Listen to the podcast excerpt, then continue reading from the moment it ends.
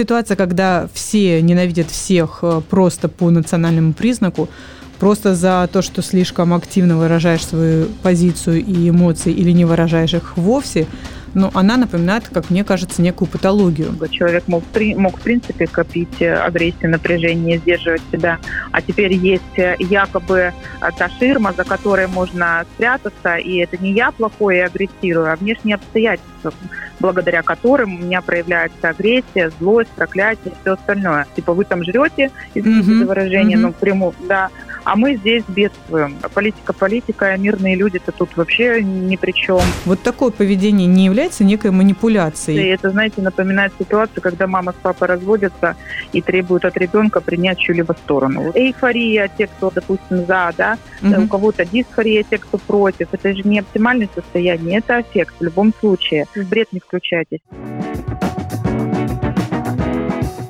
Форпост подкасты. Всем привет, это Форпост подкасты. И сегодня с нами на связи клинический психолог, психотерапевт Ольга Андреевская. Ольга, добрый день. Здравствуйте, Полин.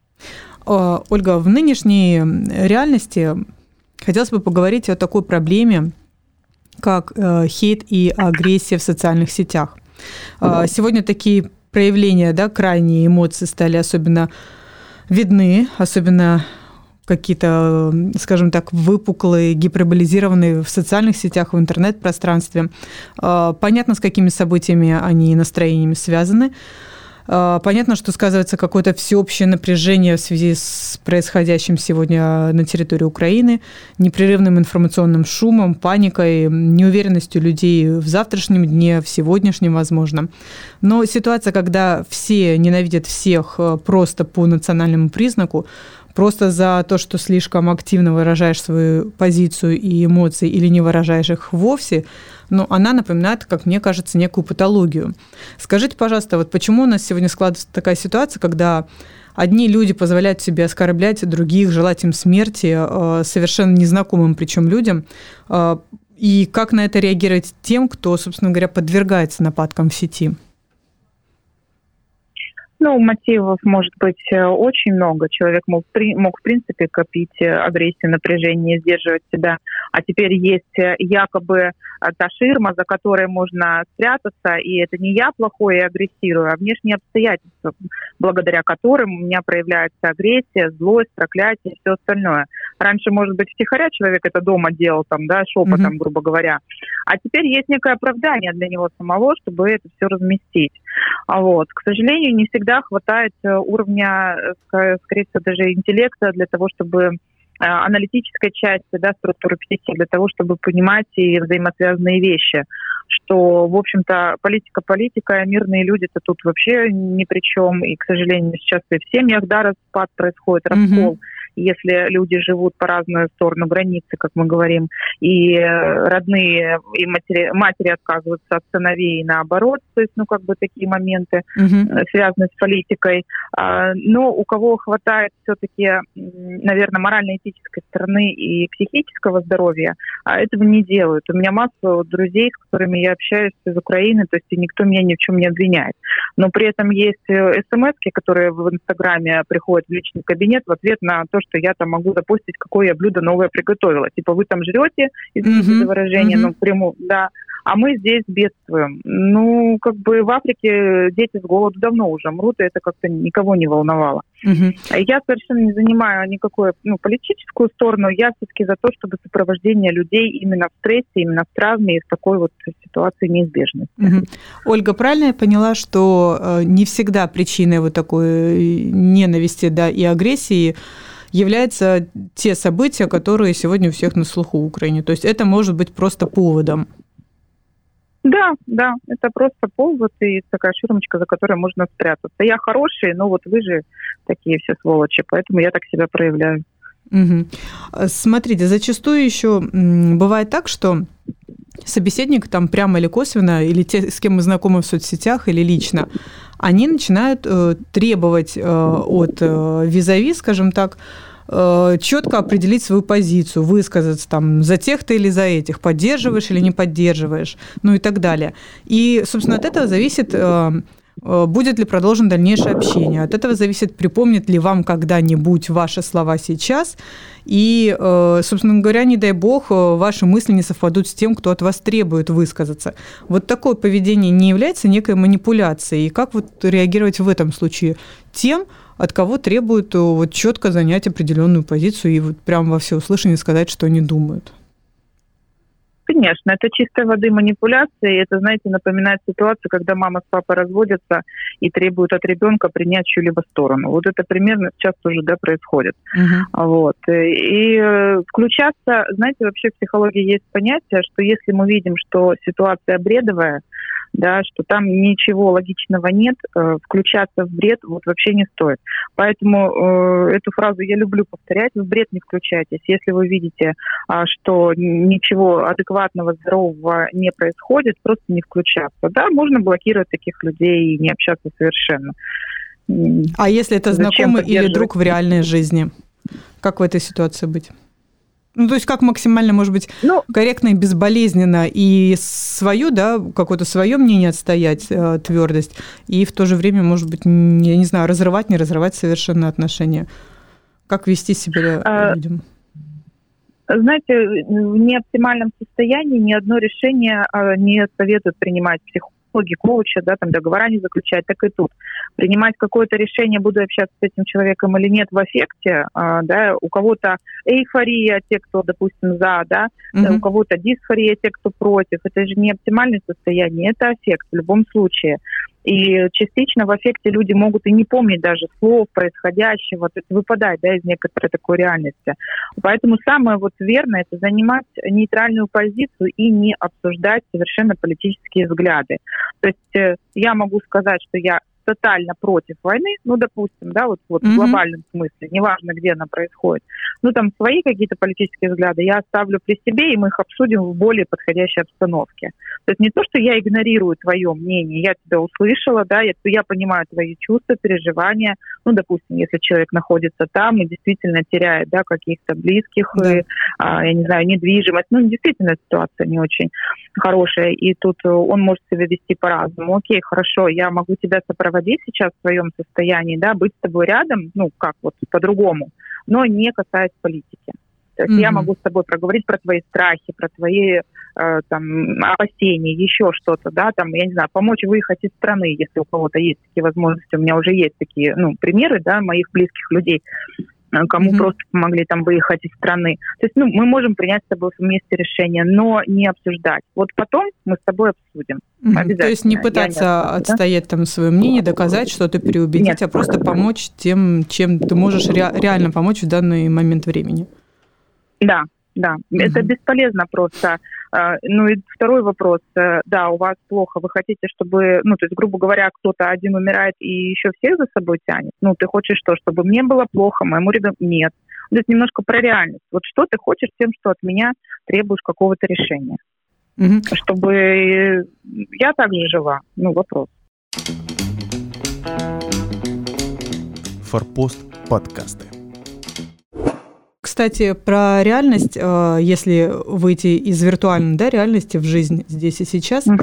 есть еще важный момент, и я знаю, что вы хотели бы тоже на этом заострить внимание, потому что он как-то упускается из виду в этом всеобщей неразберихе. Это дети. Собственно говоря, как э, дети реагируют на все происходящее, потому что, естественно, они не могут не замечать, не видеть э, эмоции поведения там их родителей, не видеть, не слышать эти сообщения ежесекундные, э, совершенно разные, да, новостные, информационные. Как правильно родителям сейчас себя вот вести в отношении детей? То есть если уместность, да, здесь какое-то понятие правильно, э, что-либо вообще объяснять детям или нет? Как вот тут родителям быть? Такая тоже сложная ситуация с детьми нужно разговаривать обязательно о том, что происходит на уровне понимания ребенком, а, ну вообще в целом, да. Понятно, что в два года и в 12 лет это будет разного уровня разговор, но обязательно говорить про эмоции, что да, это страх, да, это там горе, там еще что-то, да, то, что возникает. И как это ребенка включать в этот процесс. Не только взрослый взрослый э, разговаривает о том, что происходит, будет, не будет, прав, не прав, ребенка включать в этот процесс.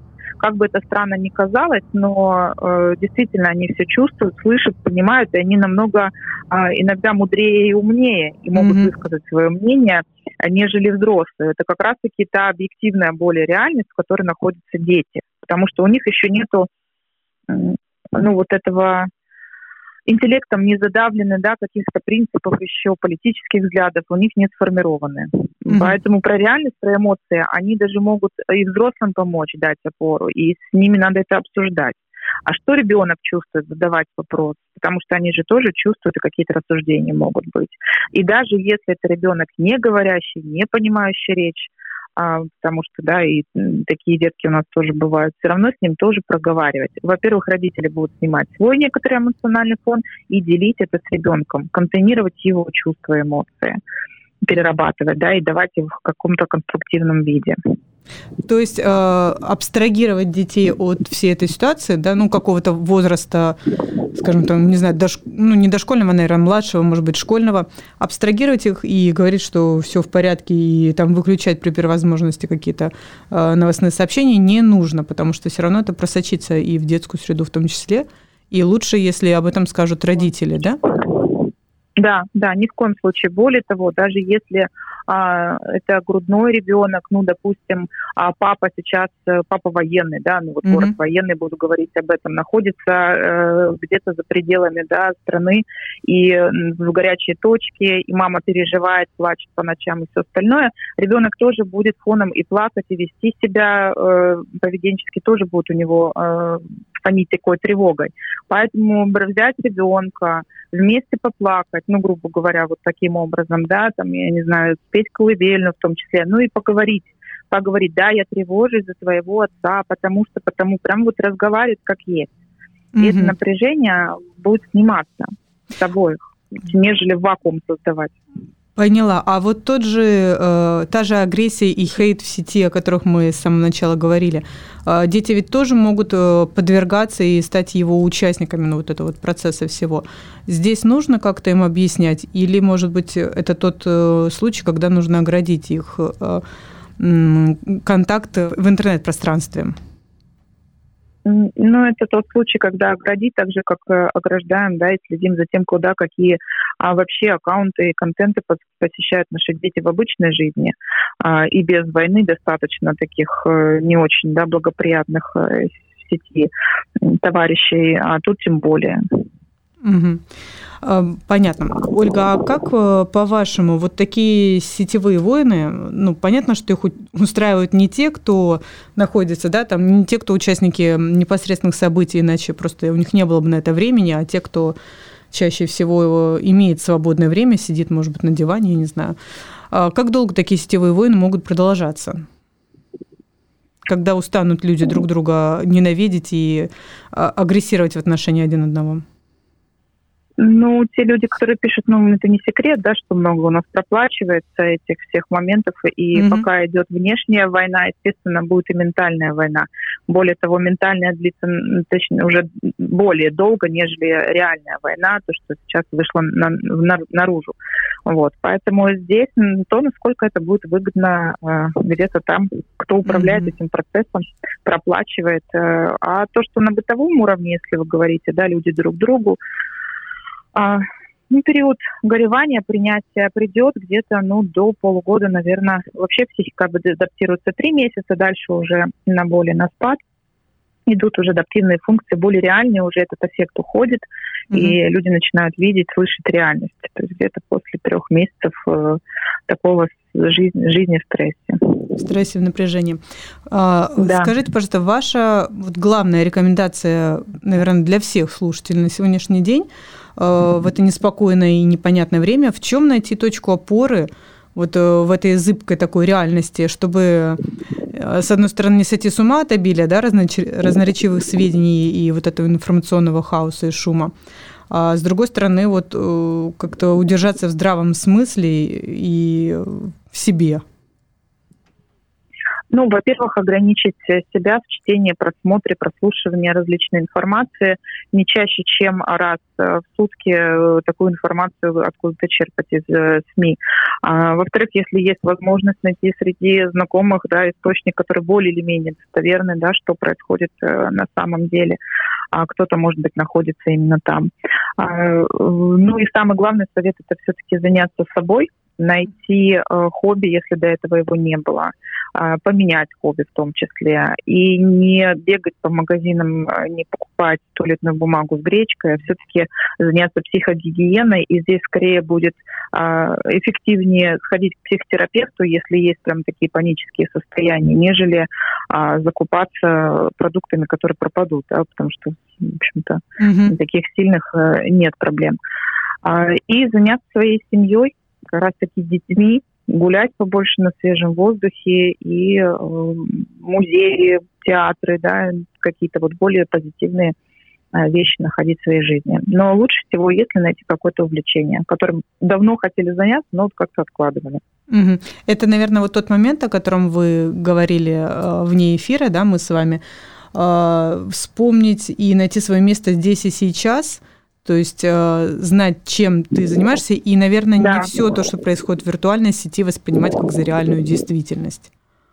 Конечно, кто я, где я и зачем я здесь нахожусь. Это самые такие якоря, которые удерживают психику в реальности. Спасибо большое, Ольга. Я напоминаю, с нами на связи была клинический психолог, психотерапевт Ольга Андреевская. Мы говорили о том, как э, выживать в эпоху информационного хейта и агрессии. И не забывать при этом о том, что у нас есть дети, и они тоже все это слышат. Ольга, спасибо. Спасибо вам тоже, Полин. Форпост подкасты.